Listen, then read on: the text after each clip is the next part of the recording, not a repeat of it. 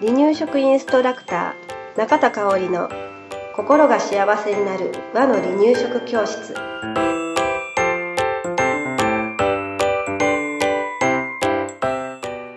第66回です。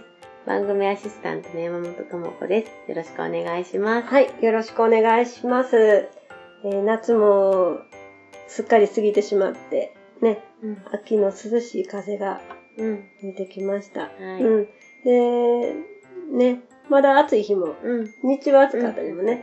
ううんん。するんだけれど、うんこの時期うん。今9月末なんですけれど、この時期すごくお外に出やすい時期うん。ですね。ですね。うんうんで、まあ行楽シーズンみたいな感じで言われる時期にとっても気持ちいいこの季節なんですけれど、はいあのお外に出やすいので家族でみんなでお出かけするっていう機会もきっと増えてくると思います。はい。で、ね、この時期ってお弁当持って出かけたくなるうん出かけたくなるねね。うんなるよね。はい。うん、なんか、ほんとちょっとその近くの公園でもうん。敷物持って、お弁当持って行くだけでうん。気分違うかったりしますよね。ねうん。で、そんな時ね、うんあの、赤ちゃんのお弁当うんをもしかすると持っていくかもしれないなと思って、あの、赤ちゃんのお弁当持っていく時、離乳食をお弁当にして持っていく時に気をつけてほしいなっていうことを、うん今日はお話ししようかなとはい思います。はい。はい。でね、えー気をつけてもらいたいところっていうのが、うん。食中毒。うん。怖いですね。ね、うん食中毒が一番怖いなと思うんですね。あのー本当に最悪な場合、命まで取ってしまう食中毒なので、で特に赤ちゃんって大人に比べてうん。ね、あの、体の機能っていうのは未熟、まだまだ未熟なので、はい大人が大丈夫な菌、お腹がね、ちょっと緩くなるぐらいの菌でもうん赤ちゃんにとってはちょっとうん。ね、あの、ひどいことになる可能性もはい。あるかもしれなはいいということで、赤ちゃんはしっかりと大人以上に気をつけてあげましょうということでね、えー厚生労働省が食中毒を予防するためのうん三原則というものを出してます。はい。聞いたことあります、うん。保育所で。じゃあ言ってみましょう。えうんっと、つけない、増やさない、やっつける？あ、素晴らしい。うそう、この三原則ね。うんうんつけない、増やさない、うんやっつけるっていう三原則を、えー守ってあげてください。はいまあ、これね、具体的に言いますと、うんえー菌をつけない、菌を増やさない、うん菌をやっつけましょうっていうことなんですね。はい。で、菌をつけないためには、うんまず何が大事でしょう、うん手をきれいに、洗う。あと、そう。あれですよね。調理器具うんなどの消毒。うんうんうん。うんそうそう、清潔な手、うんで、清潔な調理器具をうん使います。まあ、食器もそうですね。はい。ということです。で、うん一番た、うん、手が、いろんなもの触る手にいろいろついてるのかなと思いますので、手洗いしっかりしてあげましょう。はいそれがまず第一です。はで、次ね、菌を増やさないうん。ということです。はい。で、菌を増やさないためには、うんえー低温で保存するときね、はい。低温で保存するっていうのがうん大事になってきます。はいで、これも厚生労働省で書いてあったんですけれど、10度以下でうは、ん菌のね、繁殖がゆっくりとなって、で、マイナス15度以下うでん増殖が停止するそうであす。なるほど。うん。うんなので、お弁当で持っていくときも、10度以下にすることがうん望ましい。うんうんうんしっかり冷ましてうん盛り付ける。うん、そうですね。うん蓋をする前に、うんしっかり冷ましましょう。で、保冷バッグに入れて、うんで、あの、あんまり直射日光が当たらないとこうんうんうんろで保管しましょうっていうことを心がけてみてください。はい。はい。で、次ですね。菌をやっつける。うん。今、先に、あの、順番的にこの、うん。つけない、増やさない、うんやっつけるで言っちゃったので、あの、保存のところ行っちゃいましたけど、うん。保存の前にやっつけることをしなきゃいけないんですね。はい。やっつけるためには加熱することが一番大事かなっていうことです。はい。で、あの、中心、食べ物の中心を75度以上にするっていうのが大事で、うん。それを1分間続けるうん。へー。っていうのが大事だそうです。で、えー、ノロウイルスに関しては85度を90秒、うん1分半。うんうんうん。やっぱり長く。うん、長く。そうそう。だから本当に、あの、85度以上1分半すると、うん。まあ、ほとんどの菌は死滅すると言われてますので、うん。まあ、あの、しっかりとうん。加熱するということを心に置いておいてください。はいでもまあ、赤ちゃんの食べ物ってうんくったくたに見見るからね。そうそう、あ、の、もうほとんどが中心まで火がしっかり通ってるんじゃないかなと思うんで、はい。うん、大丈夫かなってはいいう気はしますけどね。はい。ということで、えー、この3つのことを大事にしつつ、離乳食をお弁当で持っていくときの約束を、はい。ね、1、2、3、4、5個、はい。5個お話ししますね。ははいい。お弁当は当日作りましょう。で完全に冷えてから蓋を閉めましょう。はい。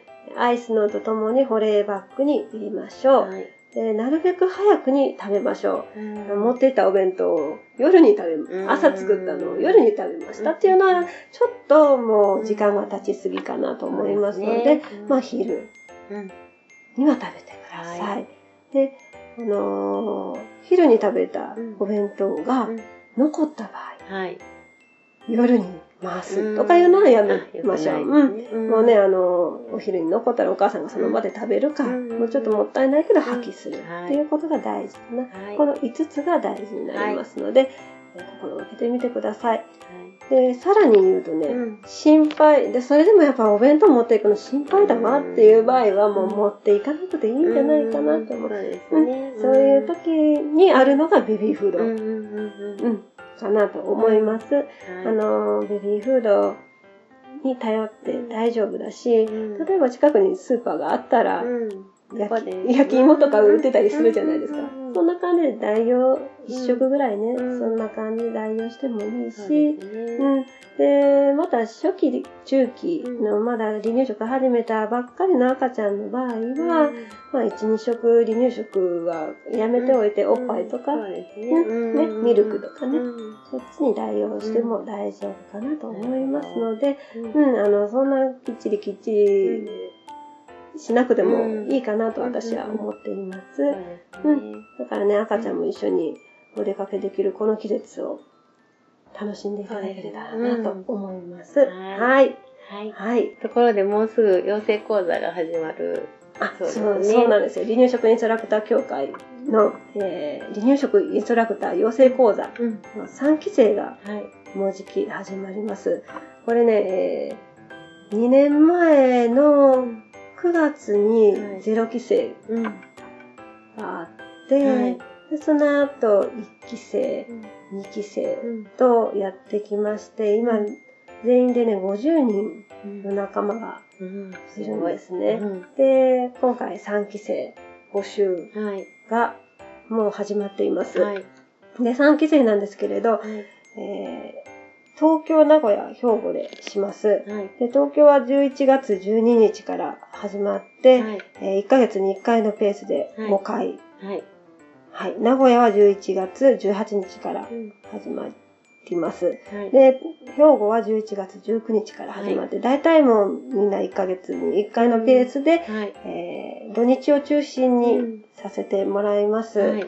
で、まあ、気になる方は、離乳食インストラクター養成講座3期生で検索していただいたら、あの私のブログか、はい離乳食インストラクター協会のホームページはい。にたどり着くと思いますので、はい。見てみてください。はいはい。えっと、受けた人はどんな活動をされてるんですか？あ、そうですね。うんあの、協会からうのんお仕事を依頼することがあります。はい。あとは、協会オリジナルテキストを使ってうん講座をしている人もいますね。はい。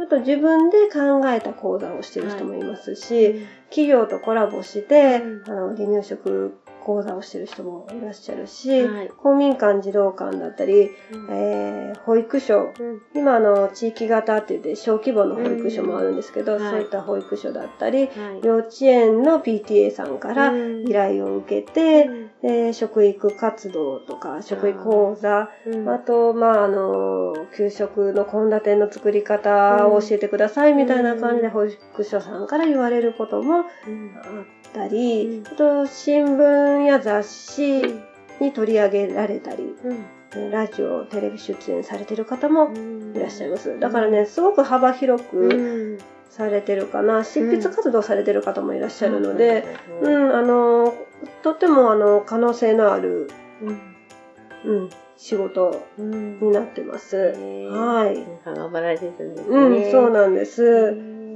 資格を受けた後に、教会からフォローなどはあるんですか？あ、そうですね。うんあの、年に、まあ、2回は必ずしてるんですけど、研修会をうん。しています。あと、えーまだね、1回しかしてないんですけど、はい合宿うん。をしたりもしてますね。うん、で、あの、まあ、研修会の内容なんですけれど、はいまあ、私たち食育の活動をしてますので、はいえー食に関する例えばねうちに女女性なんですけれど、板前をしてたあ人がいるんですね。うんうんうんで板前をしてた彼女あ。が、うん。あの日本料理を教えてくださったりとか、はあとねあの旦那さん嫁いだ先がうん。旦那さんのご実家が魚屋さんということで、もともとあの調理師さんでホテルで働いてた方なんですけれど、あの店長もしたりうん、はい。あの飲食店の店長もしたりしてた方が、えーお魚をさばいて食べましょうというような講座を、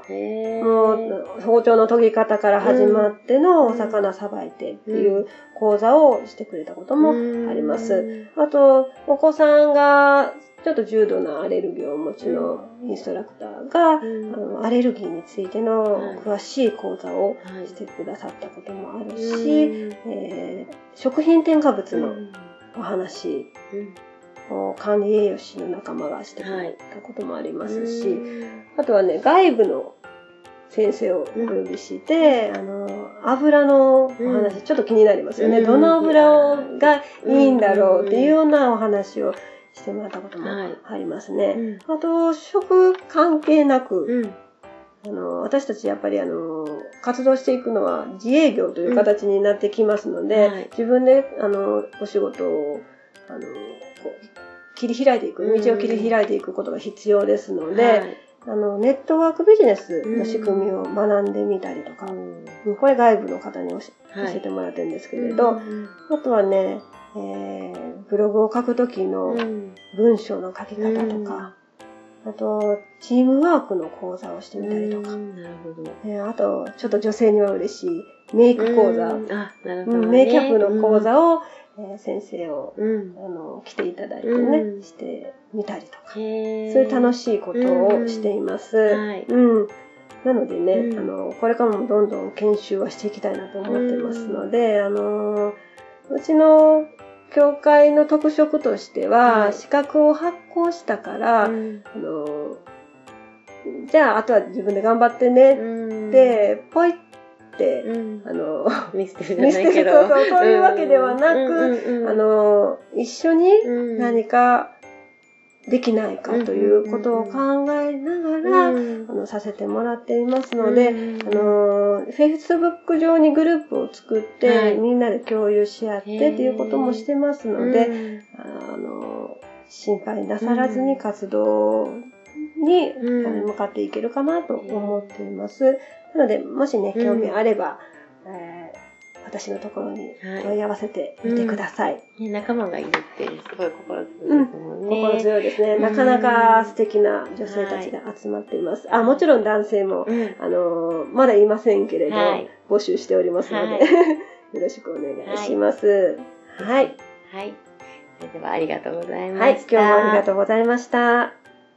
離乳食インストラクター協会では離乳食の基本と和の離乳食の美味しさを学べる離乳食インストラクター協会2級1級講座を東京、名古屋、兵庫を中心に行っております。2017年2月から2級通信講座が始まります。ご興味のある方は離乳食インストラクター協会2級通信講座で検索してくださいね。